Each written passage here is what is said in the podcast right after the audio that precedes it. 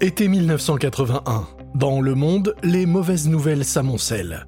Le nouveau président américain Ronald Reagan vient de survivre de justesse à une tentative d'assassinat. Sur la place Saint-Pierre à Rome, une autre tentative d'assassinat a grièvement blessé le pape, Jean-Paul II. Le CDC, Centre pour le contrôle et la prévention des maladies, signale qu'un mal étrange ressemblant à un cancer touche les homosexuels. Alors, que font les Américains pour échapper à l'actualité? Eh bien, ce qu'ils ont toujours fait en période de stress. Ils font la queue devant les cinémas pour aller voir la dernière comédie. Et cet été, le film à la mode s'appelle The Cannonball Run. C'est un film d'action sur une course de voitures à travers le pays. Le film s'ouvre sur l'une des scènes de voitures les plus impressionnantes jamais tournées. Des voitures de police poursuivent une sorte de Batmobile à l'allure agressive, conduite par deux femmes, vêtues de combinaisons en lycra fluo. En général, une scène comme ça arrive au milieu du film, mais pourquoi attendre? La Lamborghini apparaît à l'écran avant même le générique de début. Le hurlement du moteur, la vitesse de la voiture qui fonce à l'écran.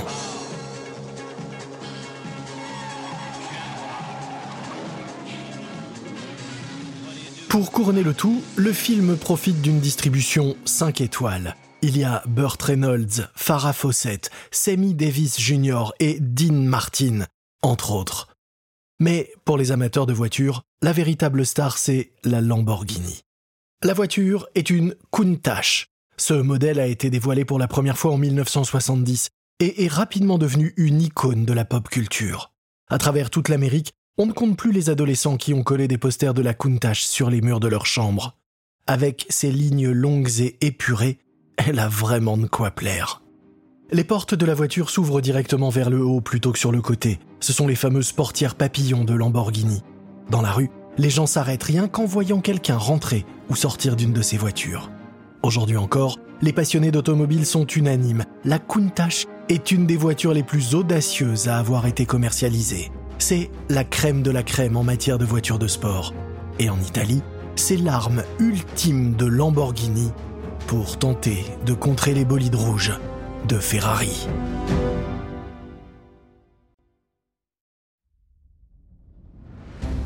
Vous écoutez Guerre de business de Wandery. Je suis Lomic Guillot.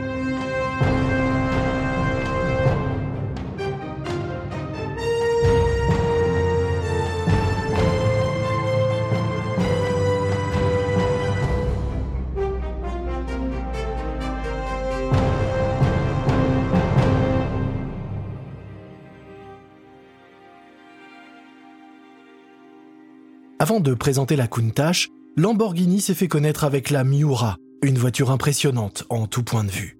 Le problème, c'est que Lamborghini peut difficilement construire plus de 100 voitures par an. L'entreprise est simplement trop petite pour pouvoir faire plus.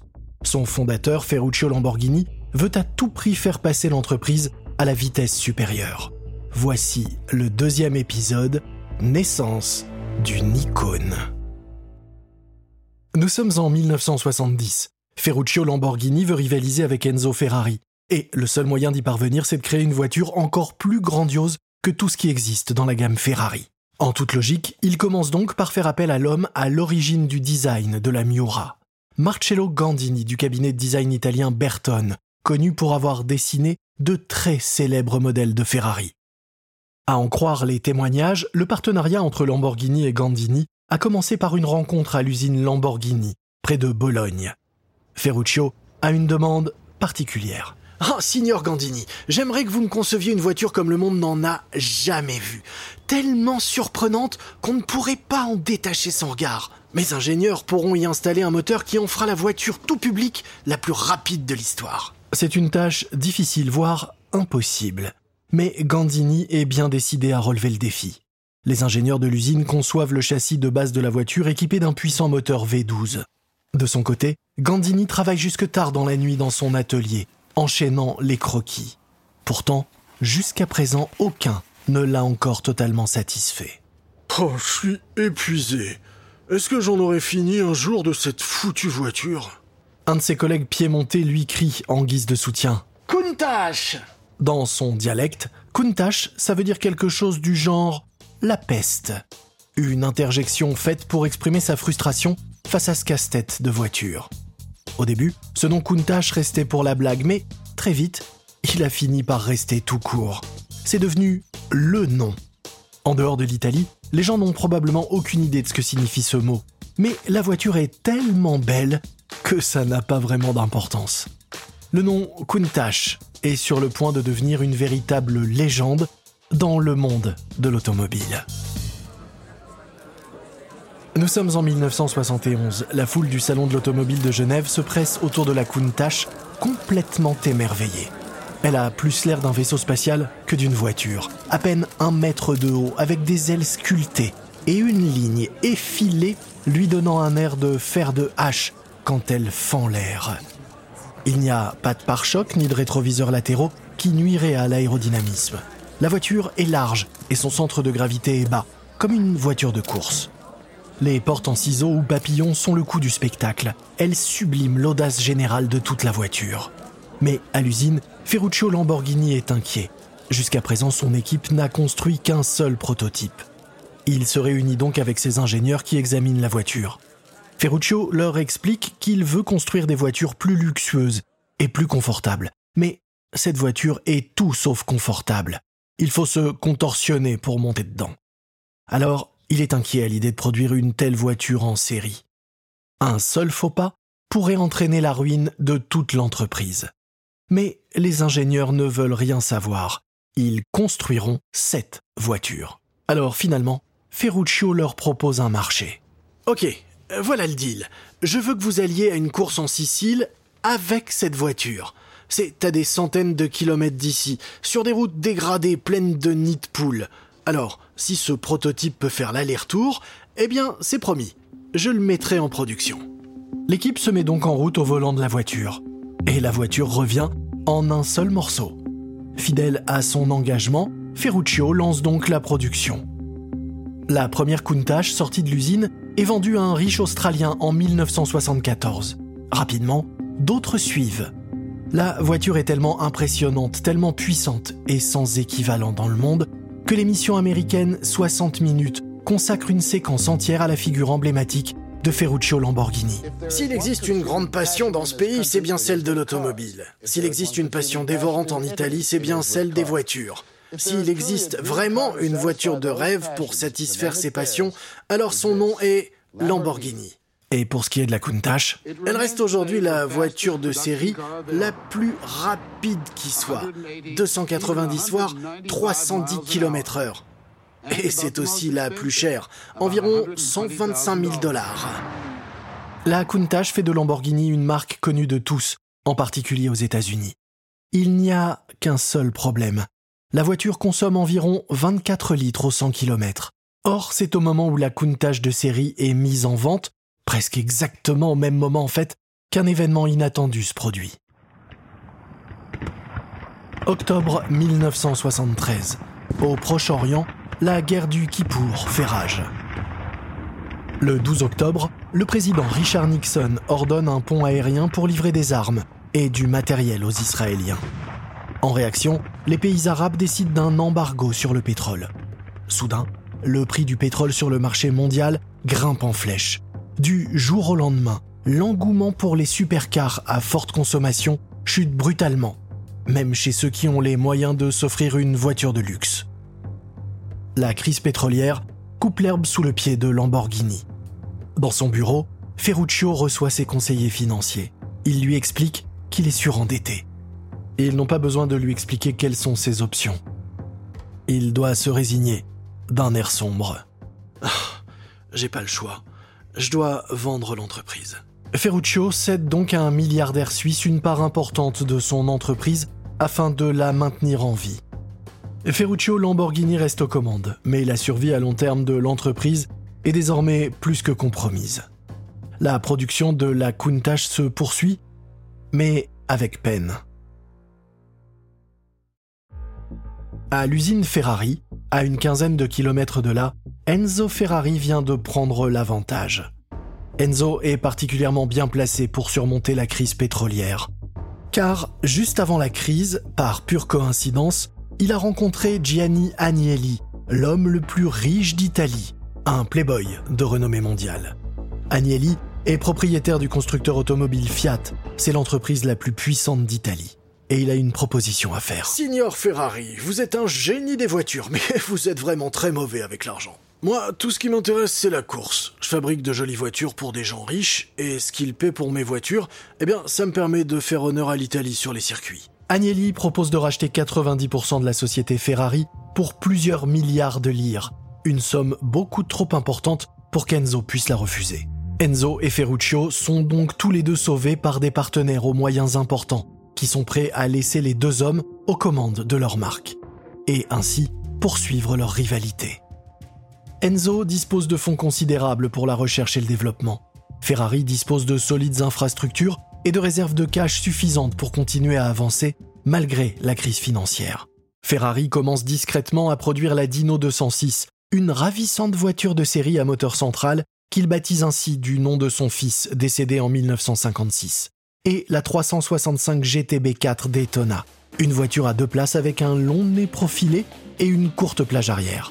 La Daytona attire l'attention d'Hollywood, notamment à travers son rôle vedette dans les deux premières saisons de la série télévisée Miami Vice. La Daytona reste l'une des Ferrari les plus recherchées des années 70. Au début des années 70, Ferrari fabrique plus d'un millier de voitures destinées aux particuliers par an, bien plus que Lamborghini, qui n'en produit que quelques centaines. Et plus important encore, Ferrari commence à gagner du terrain sur les circuits de course. À la fin des années 60 et au début des années 70, ce sont les écuries britanniques qui dominaient largement le championnat du monde de Formule 1. Mais voici qu'aujourd'hui, tout est sur le point de changer. Nous sommes le 7 septembre 1976 à Monza, le circuit de Ferrari. Un jeune pilote est sur le point de devenir une superstar. Niki Loda n'a besoin que d'un demi-point pour remporter le championnat pour Ferrari. Et il bénéficie des encouragements du public de sa ville natale sur le circuit le plus célèbre d'Italie. Loda se classe troisième, mais il remporte suffisamment de points pour s'emparer du titre. Enzo Ferrari, resté chez lui comme à son habitude, regarde la célébration à la télévision. Toute l'Italie est touchée par l'événement. Ferrari est à nouveau le roi incontesté de la route. Mais moins d'un an plus tard, Niki Loda s'écrase et frôle la mort au volant d'une Ferrari de Formule 1. Dans le passé, un accident de cette ampleur aurait bloqué la production chez Ferrari. Mais aujourd'hui, ce n'est guère plus qu'un simple contretemps dans la course de Ferrari vers la gloire. Tout au long des années 70 et 80, Ferrari et Lamborghini poursuivent leur rivalité chacun essayant de surpasser l'autre avec des véhicules plus rapides, plus beaux et toujours plus audacieux. Bien que la santé économique de Lamborghini reste très fragile, le constructeur produit des versions toujours plus rapides et extravagantes de sa Countach. La Countach Turbo, la Quattro Valvole. Lamborghini sort également la Jalpa en 1981, qui ne sera construite qu'à 410 exemplaires, et un étrange 4x4 appelé LM002, qui ne sera construit, lui, qu'à 328 exemplaires. Ces voitures continuent de diffuser l'image de Ferruccio Lamborghini dans le monde entier. Mais aucune d'entre elles ne réussit à atteindre le succès sur le plan économique. Ferrari, à la même période, lance la fabuleuse Testarossa en 1984. Le nom signifie roue en italien. La Testarossa vole le titre de la Countach en tant que voiture de série la plus rapide au monde. Elle peut atteindre 300 km/h. La production totale de Ferrari atteint 3000 voitures au milieu des années 1980. Les deux marques s'affrontent également sur le terrain de la culture populaire. Tandis que Lamborghini marque les esprits au cinéma dans The Cannonball Run en 1981 et dans ses suites, la nouvelle Ferrari 308 se fait remarquer dans une toute nouvelle série télé à succès, Magnum. Et en 1986, le film La folle journée de Ferris Bueller fait d'une Ferrari vintage une nouvelle star du grand écran. La Ferrari 250 GT California. Moins d'une centaine d'exemplaires ont été construits. Mon père a passé trois ans à restaurer cette voiture. C'est son amour, c'est sa passion. Et c'est sa faute s'il n'a pas fermé le garage. Les routes de Ferrari et Lamborghini n'ont cessé de se croiser. Et souvent, Ferrari a pris le dessus sur Lamborghini. Plus de profit et plus de succès en course. Mais les deux entreprises sont sur le point de prendre des directions inattendues. On le sait, certaines routes peuvent conduire au succès, mais d'autres directement au fond du précipice. Alors, attachez vos ceintures. Nous partons directement vers la fin des années 80.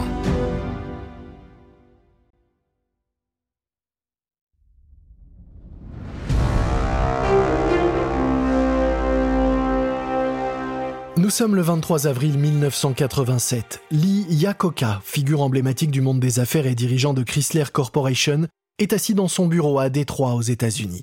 Iacocca, âgé de 63 ans, a passé sa vie dans l'industrie automobile. Il est l'ambition incarnée.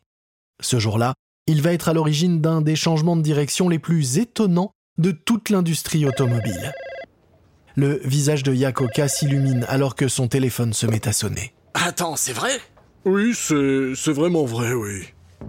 Chrysler Corporation vient carrément de racheter Lamborghini pour 25,2 millions de dollars. C'est l'équivalent de 562 millions d'aujourd'hui. Lamborghini n'est pourtant qu'une toute petite entreprise italienne qui compte moins de 300 salariés et ne gagne pas d'argent. Mais la marque est l'une des plus prestigieuses et influentes au monde. De quoi donner du peps à la réputation de Chrysler, fabricant de monospaces et de petites voitures bon marché qui pullulent sur les routes américaines. Un peu plus tard dans la journée, Yakoka rejoint des journalistes dans son bureau pour parler de l'accord. Alors qu'ils griffonnent sur leur calepin, il leur annonce qu'il va augmenter la production de Lamborghini. Chrysler a l'intention d'augmenter la production réduite de la Countach à 500, voire 1000 voitures par an. Si nous n'avions pas l'intention de développer Lamborghini, alors nous ne l'aurions pas acheté. Mais pas de beaucoup plus, car le marché des voitures à 100 000 dollars est de plus en plus réduit. Pour la première fois de son histoire, Lamborghini va faire ses premiers pas sur circuit de course. L'entreprise va développer un moteur de Formule 1 pour concurrencer celui de Ferrari. Et deux mois après l'annonce de l'accord entre Chrysler et Lamborghini, cette dernière réalise un coup de maître. Elle recrute en effet l'une des figures les plus éminentes de l'empire Ferrari. Mauro Forgieri, qui a dirigé le programme de Formule 1 de Ferrari pendant près de 20 ans, quitte la Scuderia pour aider Lamborghini à développer son programme de course. Les journaux mettent de l'huile sur cette rivalité en titrant Chrysler conteste la suprématie de Ferrari. Bob Lutz, l'un des principaux dirigeants de Chrysler, déclare Lamborghini ne disposait jusque-là pas d'un budget suffisant. Mais avec l'apport de Chrysler, Lamborghini va sans aucun doute être en mesure de devenir le nouveau Ferrari. Dans le cadre de son plan visant à faire passer Lamborghini à la vitesse supérieure, Chrysler doit aider Lamborghini à sortir un nouveau modèle, capable de remplacer l'emblématique Countach. Et ça n'est pas vraiment chose aisée. La voiture se devra d'être le modèle de série le plus rapide du monde. Les ingénieurs et les concepteurs travaillent donc d'arrache-pied à Détroit et en Italie. Et fidèles à l'esprit Lamborghini, ils avancent à une vitesse vertigineuse. À peine le contrat entre Chrysler et Lamborghini est-il signé que Lee Iacocca est déjà de retour au salon de l'automobile de Détroit. Au milieu de toutes les nouvelles voitures rutilantes présentes dans le hall, la nouvelle Lamborghini Diablo, que le public est sur le point de découvrir pour la première fois, occupe le devant de la scène. Vêtu d'un costume cravate gris avec des lunettes, Yakoka fait signe à un assistant de retirer le drap blanc qui recouvre la voiture. C'est une bête de course, une Lamborghini Diablo rouge. Je suis sûr que vous en commanderiez une sur le champ si vous pouviez vous hisser en haut de la liste d'attente. Depuis le stand Chrysler, il fait monter la pression.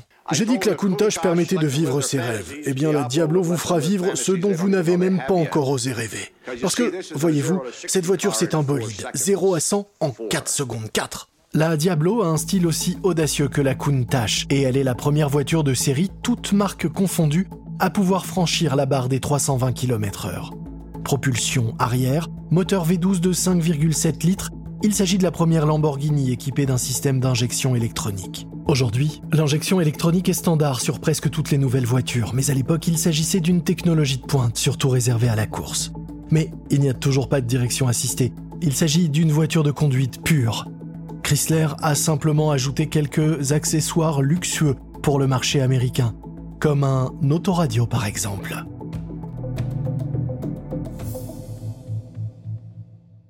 La Diablo est conçue pour être une tueuse de Ferrari, et elle constitue la première étape de la transformation de Lamborghini en un monument du secteur automobile comme Ferrari, avec une gamme plus étendue.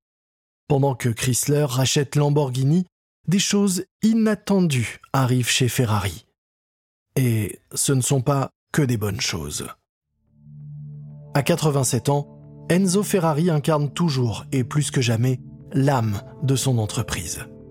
Tous les jours, il est à son usine. Lorsqu'il l'a construite, il n'y avait ici que des champs. Aujourd'hui, plus de 40 ans plus tard, c'est toute la région qui s'est développée autour et grâce à Ferrari. Des milliers de personnes se rendent chaque année en pèlerinage aux portes de l'usine, dans l'espoir de voir des Ferrari. Ou plus simplement, pour déguster le fameux risotto lambrusco rouge pétillant que Ferrari mange tous les jours au déjeuner dans le restaurant situé juste en face de son usine, El Cavallino, nommé d'après le fameux cheval cabré de Ferrari. Finalement, Ferrari finit par accorder une rare interview filmée. Il est assis dans son bureau et porte ses fameuses lunettes de soleil noir. Euh, pour moi, une voiture, c'est comme un enfant. Dans le sens où un enfant est quelque part la continuité de notre être. Vous l'emmenez à l'école, et le jour où votre enfant réussit dans ses études, qu'il est premier de la classe, eh bien, vous en êtes fier. C'est ce qu'un créateur ressent quand il transforme une matière brute en une machine vivante, porteuse d'une certaine harmonie. En 1987, Ferrari sort sa voiture la plus performante à ce jour pour célébrer le 40e anniversaire de son entreprise. Baptisée F40, elle est selon Ferrari la voiture la plus rapide, la plus puissante et la plus chère du monde. Plus de 470 chevaux, 400 000 dollars, une vitesse de pointe de plus de 320 km/h. La voiture arrive pile au bon moment nous sommes à la fin des années 80, à l'apogée de Wall Street, de la cocaïne et des excès en tout genre. Les amateurs de voitures qui peuvent s'offrir la F40 sont prêts à tout pour s'en procurer une. Seuls un peu plus de 1300 exemplaires seront construits tout au long de sa production. Lorsque la voiture sort, l'usine Ferrari organise une fête en l'honneur d'Enzo et du 40e anniversaire de l'entreprise. Des dizaines d'anciens pilotes et champions de Formule 1 se réunissent pour célébrer Il Commandator, le surnom d'Enzo. En apparence, il est aux antipodes de ses voitures, un homme à l'allure simple vêtu d'un costume et d'une cravate froissée, portant des lunettes de soleil en intérieur. Il est très âgé, et la fête a des allures d'enterrement avant l'heure. Ce qui, hélas, va se révéler tout à fait juste. Le 14 août 1988, Enzo Ferrari meurt à l'âge de 90 ans jetant un voile sombre sur l'usine Ferrari. Ferrari a tellement vécu à l'écart du monde que même les détails de sa mort restent un mystère. On pourrait imaginer des funérailles où les célébrités porteraient le cercueil, mais il n'en est rien. Ferrari est discrètement enterré dans une crypte du cimetière de San Cataldo, dans sa ville natale de Modène.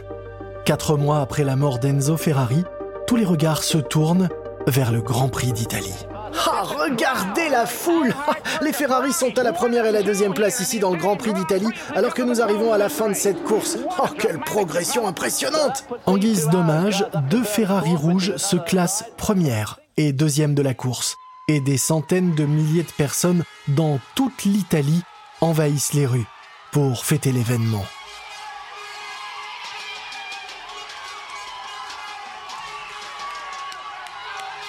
Mais c'est la fin d'une ère, et les bulles de champagne ou prosecco sont sur le point de se dissiper.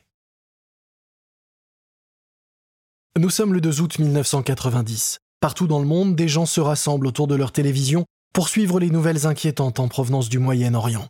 L'Irak vient d'envahir son petit voisin riche en pétrole, le Koweït. L'impact sur l'économie mondiale ne se fait pas attendre. Au cours des mois qui suivent, le prix du pétrole passe de 17 dollars le baril à plus du double, soit 36 dollars le baril. Six mois plus tard, les États-Unis déclarent la guerre à l'Irak. Il y a deux heures à peine, les forces aériennes alliées ont commencé à mener des frappes sur des cibles militaires en Irak et au Koweït. Ces frappes se poursuivent à l'heure même où je vous parle. La flambée des prix du pétrole déclenche une récession et le marché des supercars comme Ferrari et Lamborghini s'effondre soudainement. Du jour au lendemain, l'excès des années 80 fait place à une toute nouvelle tendance. Les vannes habillées de Wall Street se tarissent. Des fortunes disparaissent durant la nuit. Les gens sont en colère et ils sont surtout fauchés. À l'usine Ferrari en Italie, les travailleurs se sentent complètement dépassés. La production a énormément ralenti, elle est presque au point mort. L'année qui suit la mort d'Enzo Ferrari, la production de voitures s'élève à un peu plus de 2300 unités. C'est moitié moins que l'année précédente. Chez Lamborghini, la récession du début des années 90 frappe encore plus durement. Le balbutiant programme de course est abandonné. En 1993, Ferruccio Lamborghini meurt d'une crise cardiaque alors qu'il est en vacances à Pérouse. La force motrice de l'entreprise disparaît avec lui. Un an plus tard, Chrysler cède la marque en difficulté à une petite entreprise appelée Megatech. La grisaille s'abat sur cette région d'Italie autrefois baptisée le paradis de l'automobile. Peu de gens pouvaient imaginer que les meilleurs jours de Ferrari et de Lamborghini étaient encore à venir.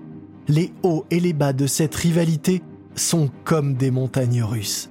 Et un nouvel âge d'or se profile déjà à l'horizon. Et ça, personne ne l'avait vu venir.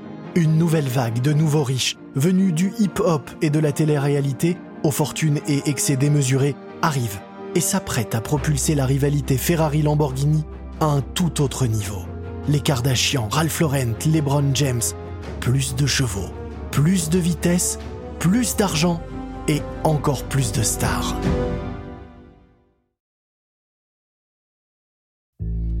J'espère que vous avez apprécié ce nouvel épisode de Guerre de Business Ferrari contre Lamborghini de Wandery. Une remarque à propos des dialogues entendus dans cet épisode, il s'agit de reconstitution car bien évidemment nous ne pouvons pas savoir ce qui s'est dit exactement. Mais sachez que ces mises en scène se basent sur un très sérieux travail de recherche et de documentation. Je suis Lomik Guillot. Ce programme a été enregistré en version originale par David Brown. Cet épisode a été écrit par A.G. Bain. Karen Lowe est notre productrice et rédactrice en chef. Montage Emily Frost. Produit par Jenny Lower Beckman et Carlotta Aparicio. Sound design Bay Area Sound. Coordination de production Emily Kunkel. Nos producteurs exécutifs sont Jessica Radburn et Marshall Lewy pour Wandery.